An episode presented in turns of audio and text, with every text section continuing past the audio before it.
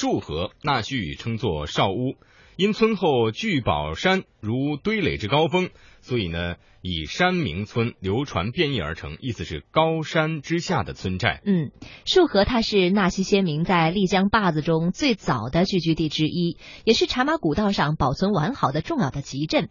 它是纳西先民们从农耕文明向商业文明过渡的活标本，是对外开放和马帮活动形成的一个集镇建设的典范。没错，束河呢是世界文化遗产丽江古城的重要组成部分。那魅力中国，魅力小城，我们一起到束。河古镇，寻找它独特的魅力。滴答铃答铃答铃答，时针它不停在转动。滴答铃答铃答铃答，小雨它拍打着水花。一首滴答，轻柔的风格令无数的人痴迷陶醉。在云南丽江束河古镇，这首歌早几年就传开了，并且在网络和年轻人当中流传了起来。这支歌的那种韵味啊，韵律，在这个古城这种悠哉的地方听起来感觉特别舒服。好像是零六年了，这支歌就特别流行了。说话的女孩叫马玉梅，是位纳西族姑娘，我们大伙儿都叫她小马。我们在丽江束河古镇采访的时候，她一直陪着我们。小马向我们介绍说，束河在纳西语的意思呢是高峰之下的村寨。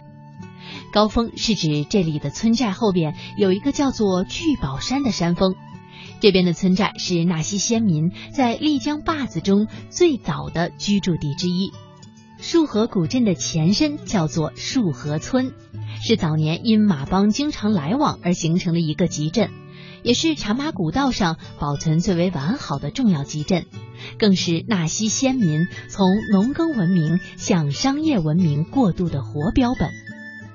束河古镇它是丽江古城的一个单元嘛？束河古镇有新城和老城之分。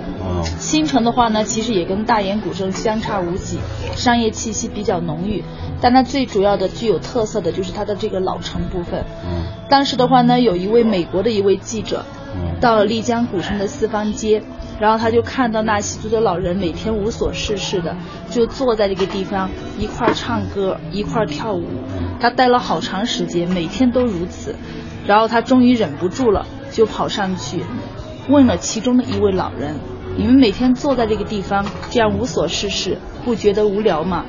这个老人呢，就回头看了他一眼，然后回答了一句话，很经典的，在他们很多报纸上都有登出来，就是说你们外边的人更奇怪，你们每天这样东奔西跑的，忙着去找死啊！这是最经典的一句话哈。所以那个时候的话呢，很多人就开始认识这个古镇了，他们不知道丽江还有这样一个非常悠闲的古镇，跑到这边来。然后就他们就发现，以前的古镇的话呢，就是说它没有这么多商铺之类的，也没有这么多的客栈。你们现在进来也发现，像那广州人家那些，还有家春秋啊，都是一些其他城市的一些客人到这边来开的比较多了。但现在也有一一部分人，他们就在这边的话呢，就是说买一套房子，或者呢就开一个客栈，然后闲暇的时候一家人过来居住在这儿，待一段时间再回去。这样呢已经越来越多，所以现在的话呢，束河的人也是越来越多，知名度也就慢慢提高了。正如小马所介绍的，束河古镇的中心地带也有一个类似大研古镇四方街的广场，叫做束河四方街。赶集的日子里，这里异常的热闹，而这呢也曾经是丽江皮毛交易的集散地。广场四周都是店铺。古老的木板门面，暗红色的油漆，还有殿前黑亮的青石，脚下斑驳的石坡路面，以及闲坐的老人，都勾勒出了束河古朴而又自然的本色。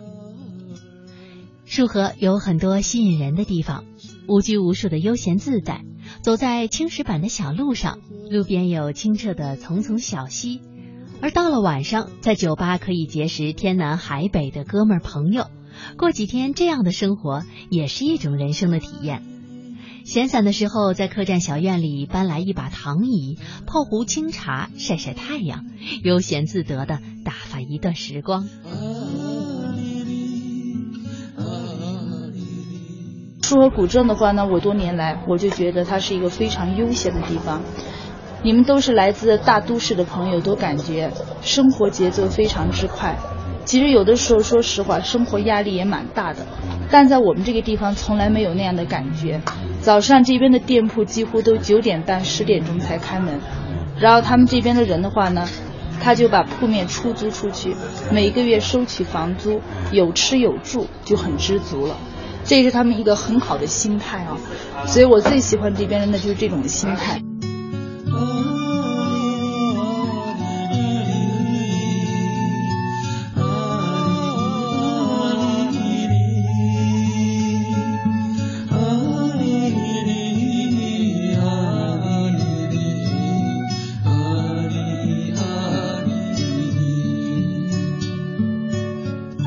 在束河古镇除了店铺和酒吧，大多房屋都是居民改建的客栈。束河古镇里的客栈基本都沿袭了纳西族传统的建筑风格，有浓郁的民族风情。要想感受当地纳西族人的生活，那首选就一定要是在古镇上的客栈了。束河有着两百多年历史的纳西古民居，古木门窗桌椅，紫砂垂挂，古典雅致。院子里花草果木丛生，苍翠静美，让你感受古老府邸的舒适幽静。你们也知道丽江发生了一次二三大地震嘛，很多房屋建筑都倒塌了。一九九六年哈。对。嗯。但是像束河古镇这个老城这边的这个房屋建筑，能够这么完整保存下来的，在丽江几乎很少很少。所以这边的很多房屋，它一般都是一两百年的历史的，非常之多。